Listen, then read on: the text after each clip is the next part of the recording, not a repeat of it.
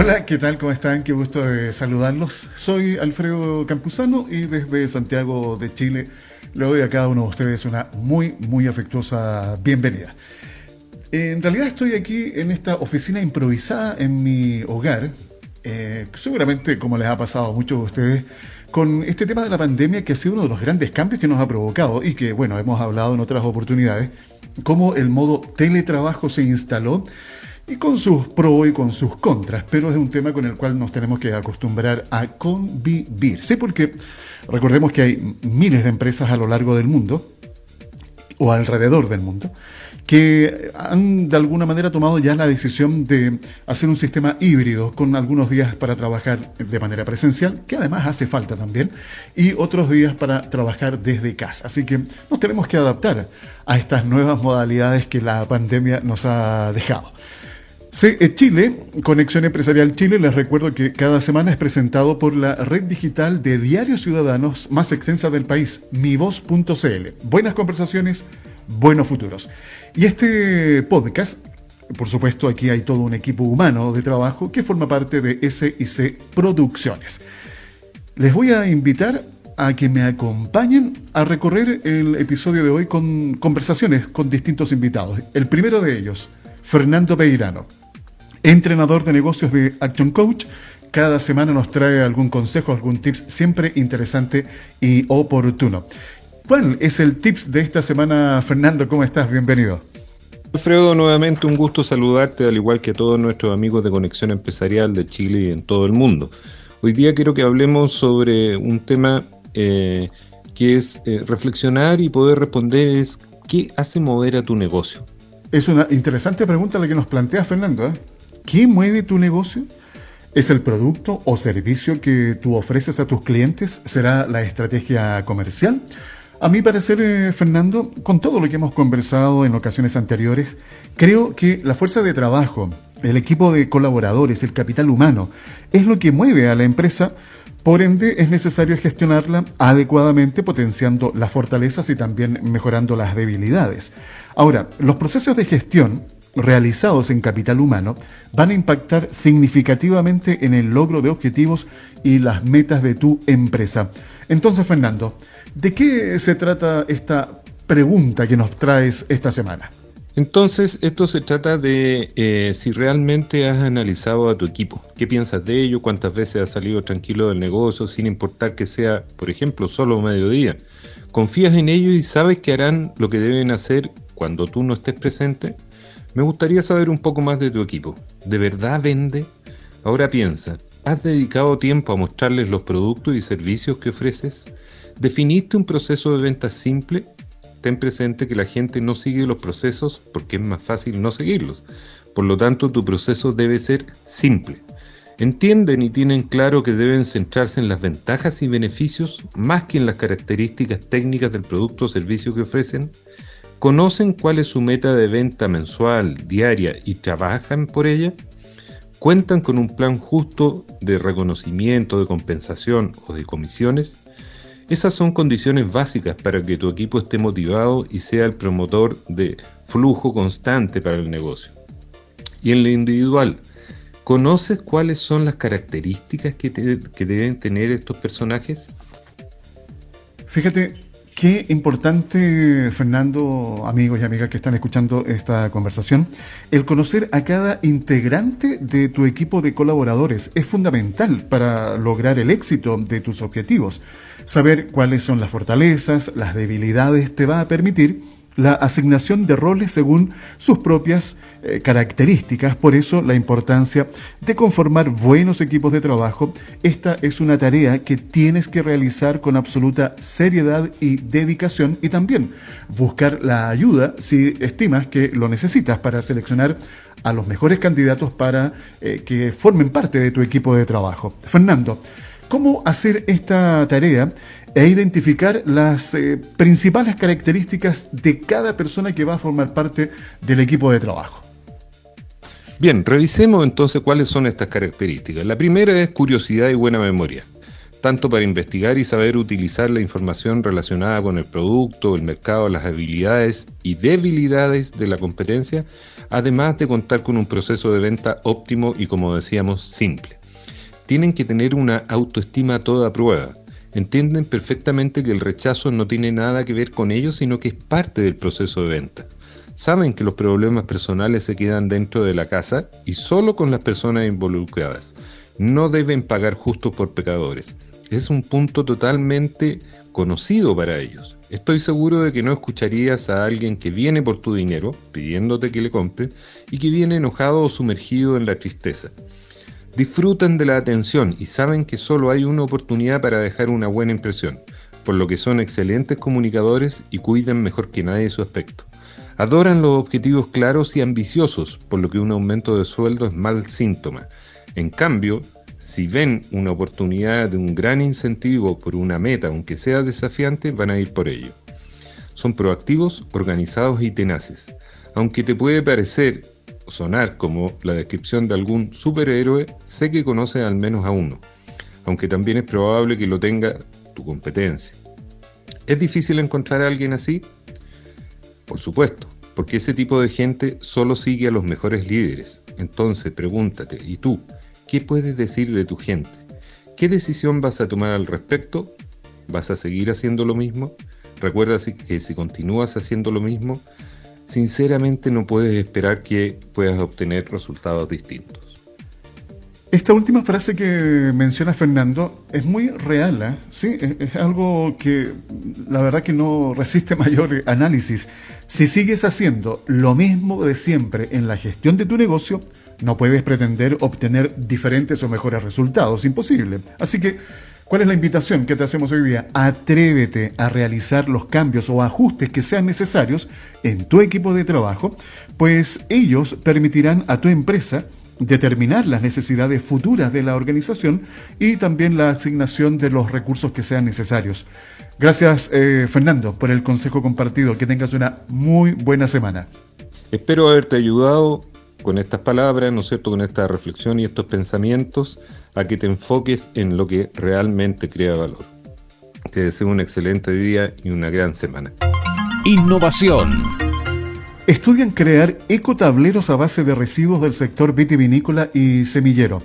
Científicos de la Universidad de Concepción estudian crear ecotableros para la industria de la construcción a base de desechos agroindustriales. La innovación apoyada por la Fundación para la Innovación Agraria FIA, permitirá entregar una oferta más económica de materia prima, comparada con el acerrín, elemento base para los tableros de partículas en el último tiempo, han sufrido un incremento en su precio debido a la masificación del pellet.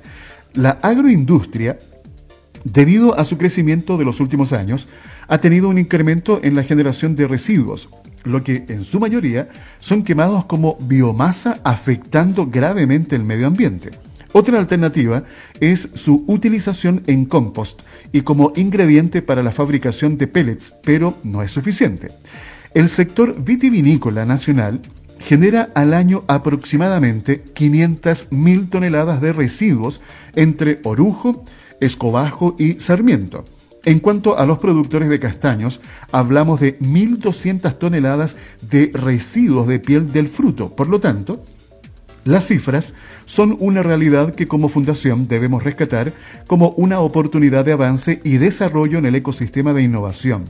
Si bien es una iniciativa que está recién comenzando, es importante revelar el interés de quienes siguen desarrollando propuestas y soluciones a temas país. Así lo indicó el director ejecutivo de FIA, Álvaro Eizaguirre.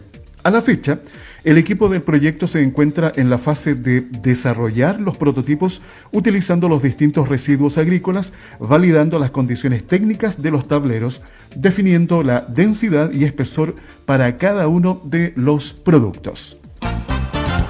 Conexión Empresarial está orientado a la economía, emprendimiento, las finanzas y negocios. Colocamos cada día temas de interés al alcance de todos. Recuerden que cada semana estamos con ustedes a través de este trabajo que hacemos eh, con CE Chile, Conexión Empresarial Chile, en donde estamos aglutinando información a través de invitados, revisando noticias que tienen que ver con el ecosistema cada vez más robusto en América Latina y por supuesto en el mundo, de los emprendedores y también de las micro, pequeñas y medianas empresas. No está de más repasar que nuestros podcasts se alojan en C perdón, es en eh, portal Mi Voz, mivoz.cl, Buenas Conversaciones, Buenos eh, Futuros, la red digital de diarios ciudadanos más extensa del país.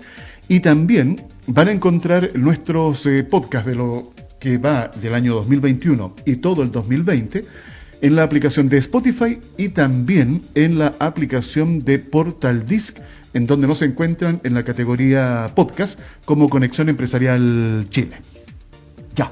Sigamos avanzando.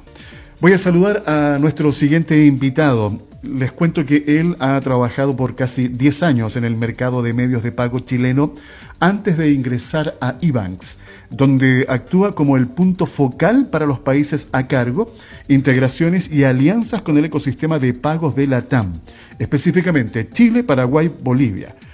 Diego Rivera Abarca gerente de Alianzas Estratégicas de Pago de eBanks. Está con nosotros el día de hoy. Diego, gracias por aceptar nuestra invitación. Muy bienvenido a Conexión Empresarial Chile. Hola Alfredo, ¿cómo estás? Muy buen día. Te agradezco mucho la invitación y estoy feliz de poder compartir nuestra experiencia con la audiencia. Te mando un saludo y a cada uno de los que nos escuchan hoy. Bueno, digo, e, eso es muy importante, compartir la experiencia que ustedes han ido desarrollando durante este tiempo con esta fintech. Me parece tremendamente interesante para todos los emprendedores, especialmente aquellos que tienen la inquietud de realizar desarrollos con base tecnológica. Creo que eso es eh, fundamental eh, y lo hemos hablado también en otras oportunidades.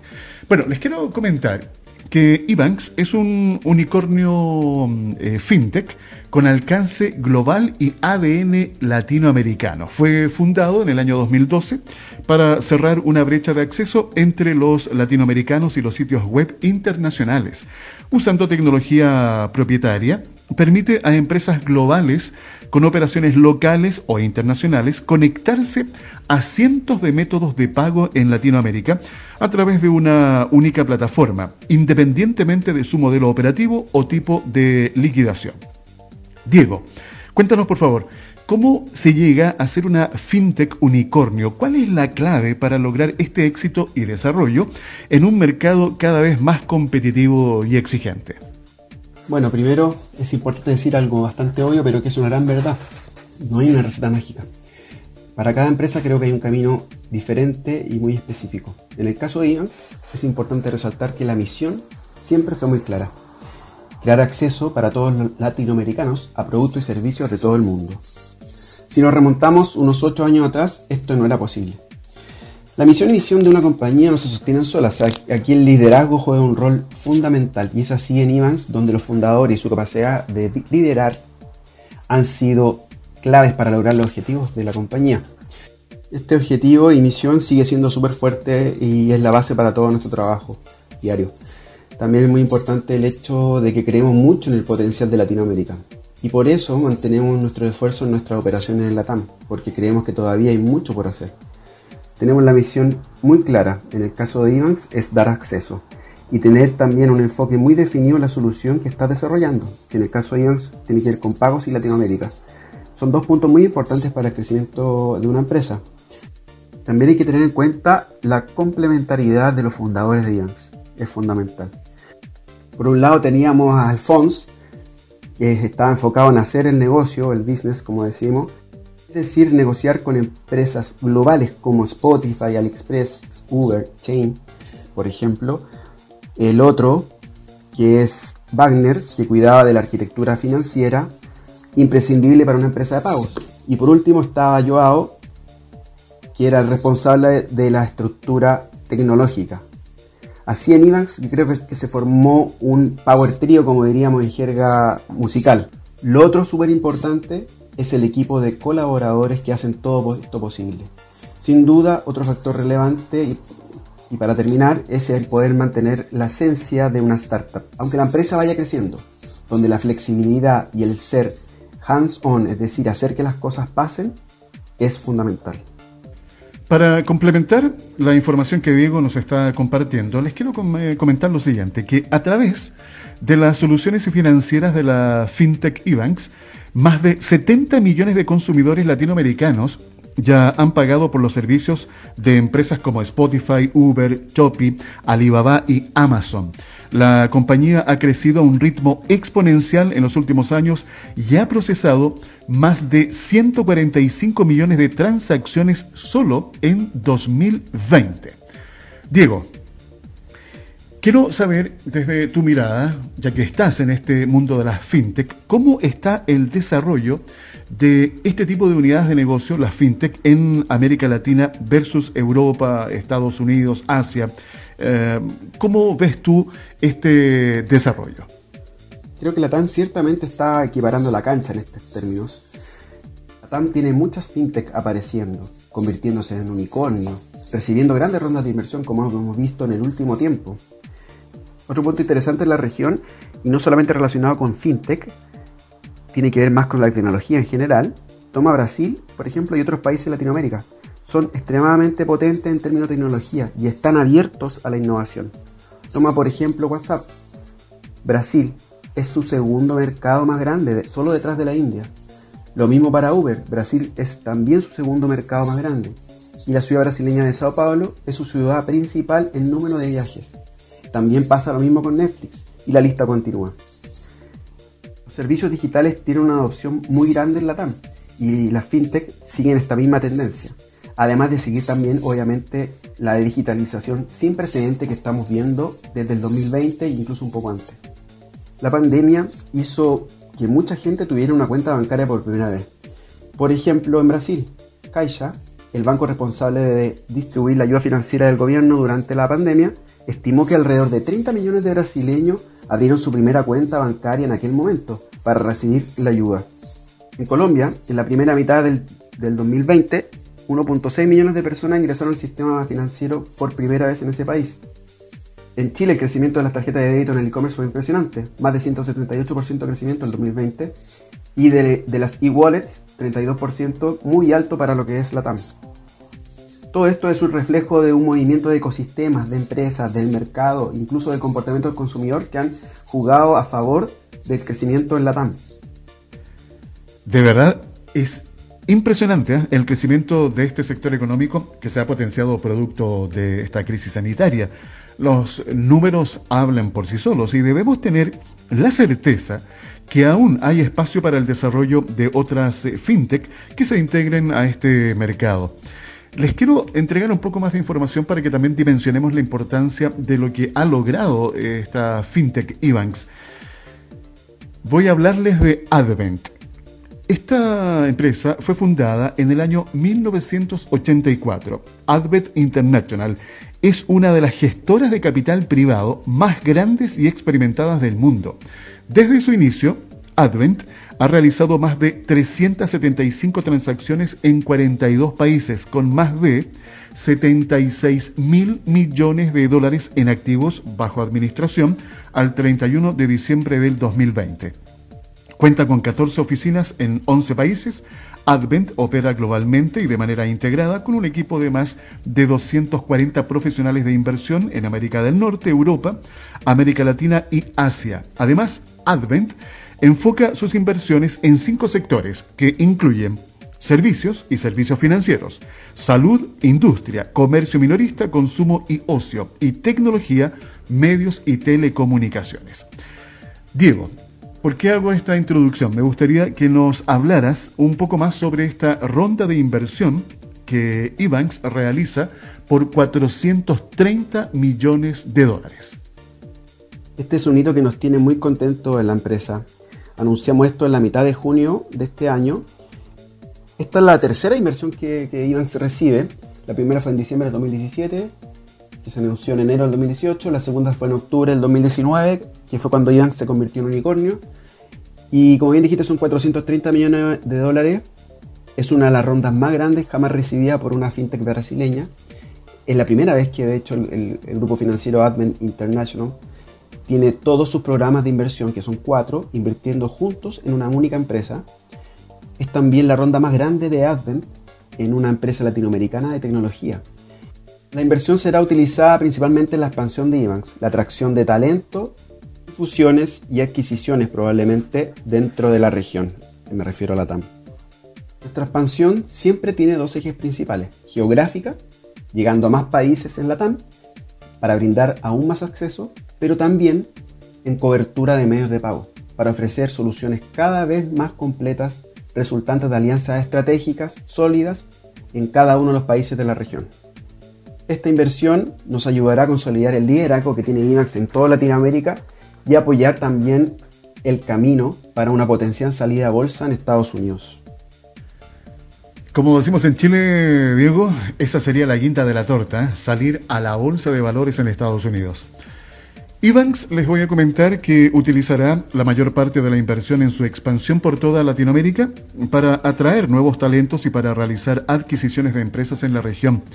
Uno de los integrantes del equipo de esta fintech que mencionó Diego es Joao del Valle, CEO y cofundador de Ibanks, quien declaró lo siguiente. Nuestro objetivo siempre ha sido invertir en el desarrollo de productos de vanguardia y la expansión del mercado para servir a las empresas globales interesadas en Latinoamérica. La, eh, la llegada de Advent acelera este proceso y aporta la experiencia necesaria para continuar brindando los mejores servicios de pagos digitales en la TAM. Diego, ¿cómo funciona la tecnología de Ebanks y cuáles son los principales proyectos para los siguientes meses? Ebanks tiene una solución tecnológica basada en el fuerte conocimiento de, la TAM, alianza estratégica muy potente a nivel local y una plataforma consistente de medios de pago. En mayo de este año lanzamos Ebanks One, una plataforma propia de pagos que por primera vez en el mercado va a ofrecer combinaciones híbridas de modelos operativos en una sola integración de sistemas. Es decir, el procesamiento de pagos con liquidación internacional y o nacional, pero además el pago nacional, internacional, todo en una sola plataforma. Aunque pareciera un proceso sencillo, en realidad la capacidad de conectarse sin esfuerzo a la plataforma es la culminación del trabajo innovador de los expertos en fintech. La plataforma resuelve todas las complejidades de la TAM para el website del cliente, merchants internacionales generalmente, no importa si este website o empresa opera localmente o internacionalmente. Con esta plataforma, un cliente o merchant puede comenzar a procesar en un nuevo país de manera muy simple y con una sola integración. Muy interesante lo que hemos estado compartiendo junto a Diego Rivera. Ah, para hacer un resumen, podría yo sintetizarlo de la siguiente manera. Ebanks ofrece una solución robusta y eficiente. Conecta a 50 millones de personas con más de mil sitios internacionales a través de métodos de pago. Eh, destaquemos la mega ronda, que es una de las más grandes jamás recibidas por una fintech brasileña, por 430 millones de dólares. La mayor parte de este aporte se va a utilizar para la expansión del negocio, la atracción de talento y fusiones de adquisiciones.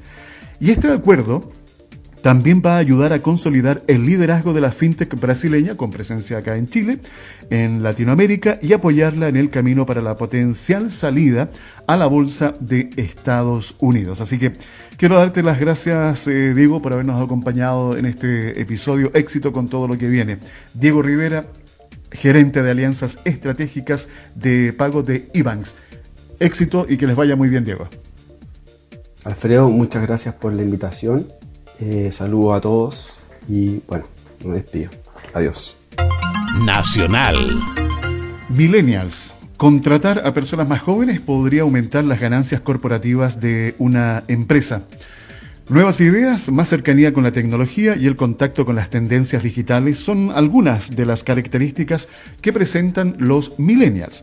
A la hora de buscar un trabajo, son muchos los aspectos que consideran y por lo mismo, si se les da las herramientas y espacios para que se desarrollen de manera natural, los millennials podrían ser claves para beneficiar a una organización.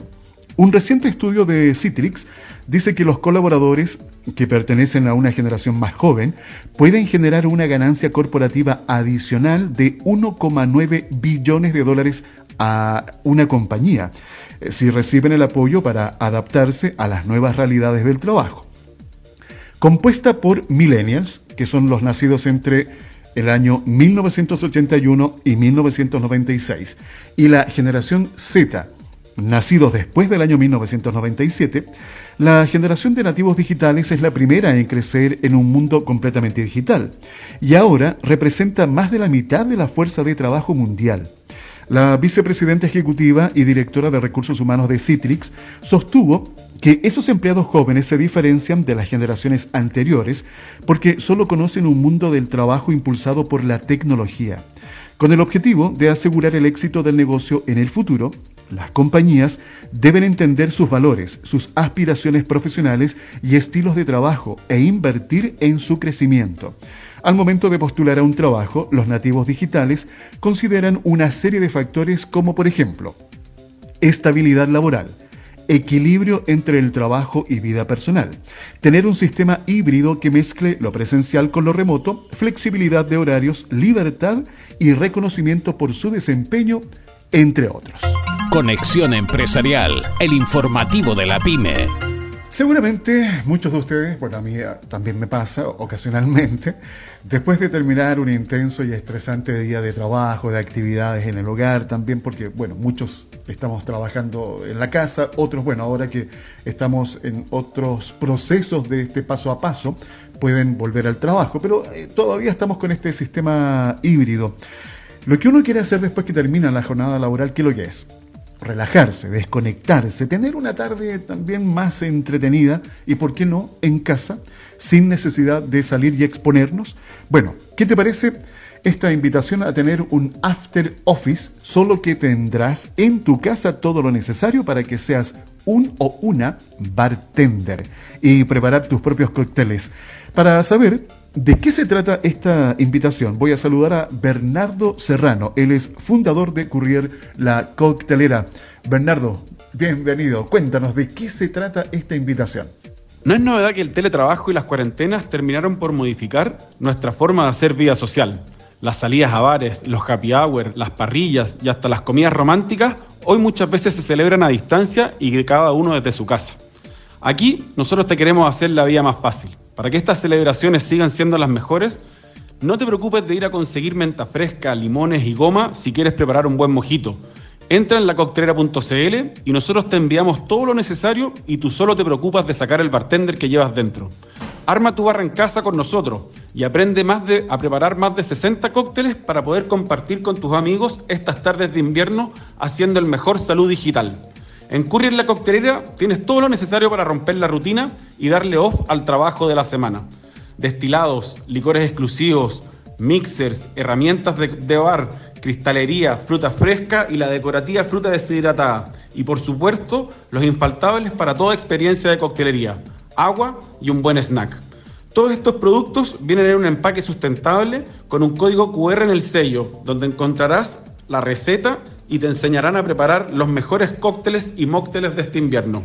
Dale off al trabajo y disfruta de las tardes de inviernos. Tardes off en Courier La Coctelera.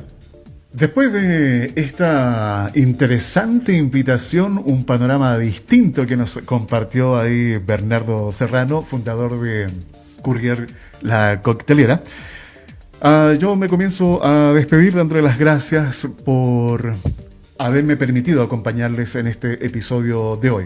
Les deseo que tengan una semana entretenida, intensa, creativa, con mucha energía y que por supuesto puedan seguir uh, venciendo aquellos obstáculos que se nos van presentando en el día a día. Un abrazo fraternal desde Santiago de Chile para todos los emprendedores y dueños de una micro, pequeña o mediana empresa. Recuerden que CE Chile, Conexión Empresarial Chile, fue presentado por la red digital de diarios ciudadanos con mayor cobertura a nivel nacional. Mivoz.cl. Buenas conversaciones, buenos futuros y es una realización de todo el equipo de trabajo que forma parte de SIC Producciones. Excelente semana para cada uno de ustedes. Nos encontramos en siete días más. Conexión Empresarial es creado para optimizar las relaciones comerciales, impulsando la accesibilidad, la comunicación y dando apoyo permanente a las empresas en su proceso de modernización y de incorporación tecnológica.